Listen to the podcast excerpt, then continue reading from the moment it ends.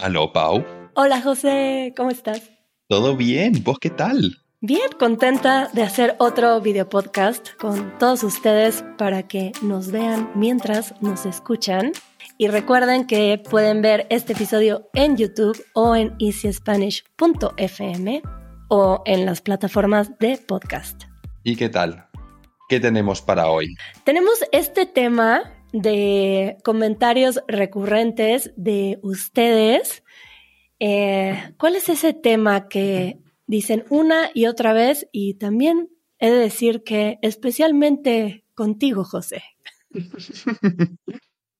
Pues la queja más habitual o el comentario, pero con la mayor frecuencia, podríamos decir, es que hablan muy rápido. El español parece muy rápido, una lengua muy rápida. También en las entrevistas que las personas están hablando de forma natural, como hablarían en la vida cotidiana, no tienen presente que es un canal para aprender español y hablan muy rápido, muchos de ellos. Y sí. Y bueno, también es parte del concepto de, de nuestro canal, que tratamos de acercarte al español lo más auténtico posible. Y esto es rápido, ¿cierto? Absolutamente, pero es que no solamente lo decimos nosotros, sino que también lo dice la ciencia. A mí me da mucha curiosidad eso. Cuéntanos un poco, para empezar, ¿cómo se mide si un idioma es rápido o no, o más rápido uno que otro? Pues mira, se dice que para determinar la velocidad de un idioma se tiene que calcular la cantidad de sílabas que se pronuncian por segundo. ¿Y qué es lo que pasa en el caso del español? Pues lo decimos aquí para que quede súper claro. El español es una de las lenguas más rápidas del mundo. No solamente es una de las más rápidas, sino que también es la segunda. Está detrás del japonés que cuando dicen que es rápido, están en lo correcto. Están, pero sumamente en lo correcto. Entonces, no pasa nada. Es la cosa más habitual sentir que el español es una lengua muy rápida. Y para ello, simplemente les puedo decir que es normal, tranquilos, tomen su tiempo y vayan acostumbrándose. Oye, yo quiero saber ¿Qué otros idiomas están hasta arriba de la lista? Pues mira, justamente los tengo aquí. Se dice que, eh, los diré en orden, de más rápido a más lento. El primer idioma, como dije antes, es el japonés. Después está el español y después tenemos el euskera, el finlandés y el italiano. Bueno, y claro que esto debe de estar medido en promedio porque yo tengo una percepción de que cambia mucho, bueno, además de el país, la región, eh, la persona y también del el nivel de estrés, em, eh, pues la aceleración que uno tenga en su mente, ¿cierto? O sea, imagínate hablar con una persona estresada, recién salida del trabajo y con tres tazas de café encima. Sí, y además hay personas en particular que, que tienden a comerse palabras, así decimos, porque piensan tan rápido que cuando hablan no les da tiempo de decir todo lo que piensan. Y a mí me pasa que hay Ah, hay veces que escucho a personas y que estoy adivinando un poco de lo que están diciendo. Uh, uh, me sumo al secarro, ¿eh? Porque a mí también me pasa. Más una vez eh, he acabado como las frases de las personas porque me he adelantado a lo que dicen. Y además, no sé si te ha pasado haciendo los subtítulos para Easy Spanish, que tienes que escuchar varias veces lo que dijo una persona para saber lo que dijo. Entonces, esto se los decimos para que entiendan que aún para nosotros no es 100% claro, eh, 100% del tiempo lo que dice la gente. Sí. Y bueno, súmale otros factores, ¿no, José? Claro, como también, por ejemplo, el dialecto o el acento. Y también muchas veces pasa que también depende incluso mucho de la propia persona. Porque aquí su servidor, todo el tiempo, eh, me dicen que hablo muy rápido. Por norma, hablo mucho más rápido que la mayoría de gente. Yo, yo te lo he dicho, que creo que cuando tú hablas, mm, y bueno, les diré que José mide su velocidad en el podcast y en los videos, y creo que eres más consciente de esto cada vez.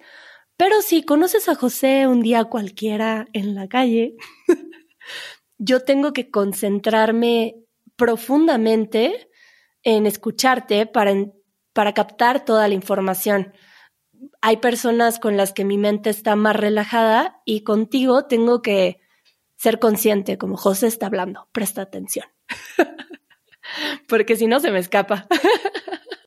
me pasa bastante. Y otra cosa que he escuchado del español, no sé si tú lo has escuchado, pero que la estructura gramatical que tenemos en las oraciones em, hace que lo más importante de la oración esté en el comienzo y por eso tendemos mucho o a adivinar lo que el otro dice o a interrumpirnos. Sí, de hecho, eso también me lo explicaron. Creo que es posible que te hayan dado el alemán como un ejemplo, como un contraejemplo. Sí, también porque justamente me acuerdo que cuando comencé a aprender alemán, me explican que como en muchas oraciones el verbo tiene que ir al final, entonces tienen que esperar a que la persona acabe de hablar para saber qué es lo que ha querido decir. En cambio, nosotros en español, el verbo pues lo ponemos casi al principio y entonces a veces eh, con ese tipo de estructura, pues tenemos a veces una pequeña tendencia a interrumpir a los demás o incluso a atropellar nuestras palabras con las otras. Sí, supongo que tiene que ver con el idioma, mm, con la cultura y como el huevo y la gallina no sabemos qué será primero, pero también hay mucha interrupción en el español. Y Em, bueno, primero que nada, decirles que en cualquier idioma, independientemente si están en la lista de los más rápidos o no, creo que, bueno, no sé si esa haya sido tu experiencia también, José, pero yo escuchaba el alemán, por ejemplo, mucho más rápido de lo que lo escucho ahora.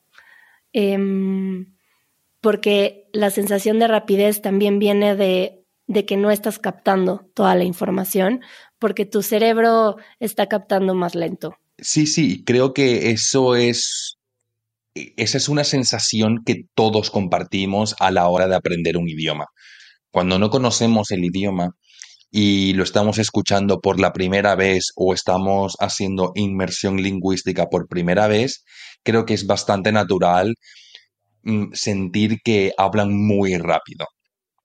Pero cuanta más práctica vas tomando y cada vez más, más experiencia, pues eh, comenzás a separar las palabras, porque creo que un problema a la hora de aprender un idioma es que no sabemos dónde comienza una palabra y dónde, y dónde comienza la otra.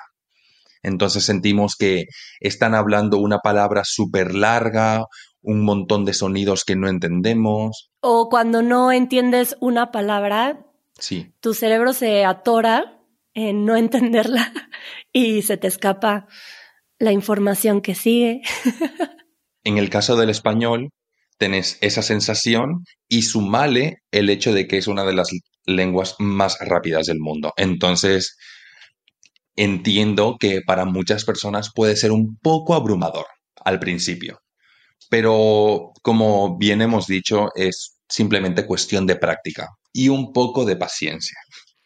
Es normal y definitivamente se puede superar este obstáculo y yo creo que hay diferentes formas yo podría compartir algunos tips em, que he observado y no solo en mí, sino en personas que han venido a México y que han aprendido muy rápido español y yo les pregunto cómo lo hacen. Entonces, pues hay algunos tips que seguro aplican para todos los idiomas, pero como ustedes tienen un reto particular con el español, a lo mejor les sirven más. y bueno, una cosa que he mencionado antes que me parece muy importante es practicar la escucha activa. Y esto significa que, que vas a prestar atención en lo que se está diciendo, incluso si no entiendes lo que se está diciendo, que es muy difícil, ¿cierto? Sí. Eh, creo que tu cerebro tiende a distraerse con más facilidad. También puede pasar que cuando hay sonidos en el idioma que estás aprendiendo que no existen en tu idioma nativo, puede que tu cerebro eh, también invierta un poco más de energía intentando entenderlos, intentando descifrarlos ah, y, o buscar la manera de buscar un sonido un poco más cercano. Entonces, puede pasar. Y hablando de esto, de la escucha activa, yo me acuerdo que cuando empecé a escuchar alemán no entendía ni una palabra y trataba de imaginarme como si lo que estuviera escuchando fuera música, como enfocarme en el sonido más que en el significado tal cual, y eso me ayudaba a prestar atención a lo que estaba escuchando y no permitía que eh, esta parte de la mente que dice, no entiendo, no entiendo, eh, que no tomara mucho control, que simplemente permitiera que la información entrara, que tiene que ver con el segundo tip, que para mí es siempre confía que hay una parte de tu mente que está recibiendo la información, aunque no sea la parte más eh, consciente, eh, pero que ahí está. Y se está absorbiendo como lo absorben los bebés, los niños, y seguimos teniendo esa parte despierta. Y naturalmente se va entendiendo más porque tu cerebro va registrando esa información, asociándola al contexto de la conversación, a los objetos y, nada más hay que fortalecer eh, esa confianza de que la información está entrando.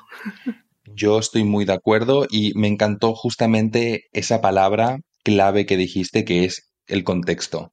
Más de una vez no te hace falta entender palabra por palabra, sino que si entendés el contexto, si entendés el mensaje entero, ya es un paso. Y ya el siguiente paso, cuando se tenga un poco más de dominio, será pues aprender cada palabra individual pero eso es también, ¿no? Un poco de paciencia. Claro, y también entiendo que hay diferentes tipos de mente y que hay personas que quieren aprender eh, de una forma muy estructurada y ver palabra por palabra y para ellos debe de ser un poco más frustrante dejar esos huecos en blanco eh, pero en cuestión de la velocidad y de la práctica de escucha en español, yo recomiendo mucho eh, practicar el que no tienes que saber cada palabra eh, de cada oración y de cada plática. Yo estoy muy de acuerdo. Ahora, si también sos un friki de los idiomas, siempre lo que puedes hacer es, mientras estás leyendo, pues ir apuntando las palabras que te interesan y ya luego las buscas. O hacer varias prácticas. Puede ser una con el mismo video, por ejemplo, si estás viendo Easy Spanish o otro tipo de contenido, que con el mismo contenido lo utilices para escuchar el contexto, probar qué tanto captas de información y después verlo detalladamente, pausando, escribiendo, Em, y que utilices una misma cosa para diferentes prácticas para que en algún momento entiendas cada palabra y ahora pruebas la velocidad normal y ves si mejoró tu escucha. Un truco que a mí me dieron a la hora de aprender un idioma y creo que es bastante útil es tomar un libro que ya te has leído y leerlo de nuevo en el idioma que estás aprendiendo. Porque como ya te suena la historia, eh, te suena mucho qué es lo que pasa, es muy probable que cuando estés leyendo haya ciertas palabras que no entendas, pero gracias al contexto vas entendiendo y eso te ayuda a ampliar tu vocabulario y también te permitirá, pues, este vocabulario nuevo, probarlo en una conversación y también te puede ayudar a la hora de escuchar. Y bueno, otra cosa que nosotros creemos mucho en Easy Spanish y en Easy Languages es escuchar a hablantes nativos. Y sí considero que es importante tener esa inmersión en el idioma, que eh, lo que nosotros intentamos hacer es, em, dentro de lo posible, generar este ambiente lo más parecido a lo que sería estar viviendo en un lugar en donde se habla el idioma. Em, y cuando hablas con hablantes nativos, empiezas a, captar eh, la información de una forma que es natural para el ser humano por, por algo social que tenemos, que no es tan consciente, como les decía. Entonces, estar rodeado de hablantes nativos por algo más allá de la conciencia, yo creo que es como algo que se contagia, ¿no, José? Tú que eres lingüista, a lo mejor has reflexionado acerca de esto, pero creo que hay una necesidad de pertenencia, de, de, sentirte entendido, de entender, que abre otros canales de la mente. Estoy muy de acuerdo. Me ha gustado mucho la palabra que has usado, lo de se contagia, el, el hecho de, de meterse de pleno, ¿no? Hacer una inmersión lingüística, como dicen aquí, a saco. Estar rodeado de gente eh, nativa e ir escuchando conversaciones, ir escuchando cómo la gente se responde, qué tonos, uh, cómo hablan. Los gestos, eh, todo lo que no es verbal, que también eh, viene con la cultura que se vuelve parte de la comunicación y mm, eso, no sé, genera otro tipo de ambiente de aprendizaje más orgánico. Y bueno, yo, eh, pues eso creo que, por ejemplo, yo voy a Francia y no sé hablar francés, pero cuando estoy rodeada de franceses y empiezo anotar gestos y ciertos sonidos que hacen con la boca, hay algo en mí que ya quiere hacer esos sonidos. No sé si te pasa. Justamente hablando del francés, eh, a mí me pasa mucho. Yo he escuchado a muchos franceses que a la hora de hablar, pues cuando están como en, en medio de una oración, ¿no? Y están como dudando qué palabra utilizar, utilizan mucho el sonido, eh, ¿sabes? Y a mí también me pasa que cuando estoy hablando un poco de francés, pues también hago lo mismo. También, este, eh, si no me acuerdo una palabra, también me quedo eh, un poco así. ¿Sabes? Si nos pasa incluso en el mismo idioma, con otros acentos, ¿no? Sí. Si fuéramos Argentina, tú y yo, ya, ya tomaríamos parte de los modismos, del acento, de la velocidad, em, porque yo también considero que hay lugares en donde se habla más rápido que en México y que me cuesta trabajo. Sí, sí, sí. De hecho, eh, se dice que el español de España es más rápido que el español de América, por norma. Entonces, claro, creo que también la gente se asusta un poco cuando escucha a los españoles hablar, ¿no? Porque parece como si fuera una metralleta. Uy, a mí eh, el acento de Andalucía me parece muy rápido y difícil. Y yo creo que para mí sería un ejercicio vivir ahí, por ejemplo, y que poco a poco entendiera más a la gente, porque a veces no la entiendo bien. Nunca me voy a olvidar de la primera vez que vine a España, en 2008. Acabé yendo a Málaga a visitar eh, unos amigos de mi madre y uno de los amigos de mi madre, pues tenía un hijo y le dijo, lleva a José Mariano a, a los bolos, a jugar bolos. Y me acuerdo que me llevó. Cuando te digo, Paulina, que el chico me hablaba y yo simplemente lo miraba y le decía, ajá, ajá, sí. le dabas el avión, como decimos. ¿Se dice así? darle el avión. Sí, darle el avión a alguien es como darle por su lado, aunque no estés realmente en escucha activa. Como cuando nada más le dices a alguien como, ajá, mm, pero no estás escuchando realmente. Pues en mi caso era a, e, escucha súper activa y simplemente le decía, ajá, sí. Y por dentro pensaba, ¿estamos hablando el mismo idioma? porque no me estoy enterando de nada. ¿Pero si lo entendías? No entendía nada, Paulina. Nada. nada.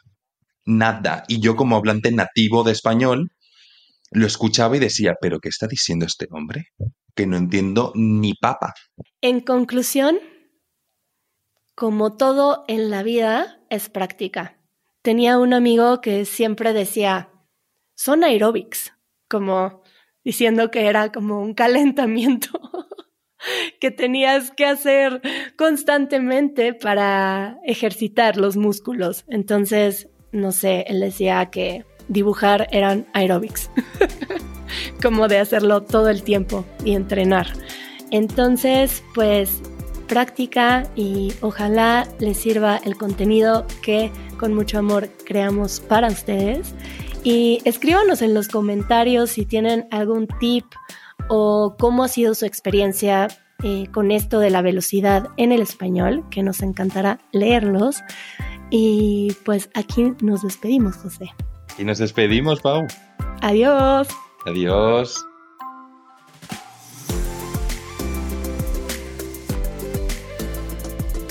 Esto fue el podcast de Easy Spanish. Si todavía querés más, únete a nuestra comunidad.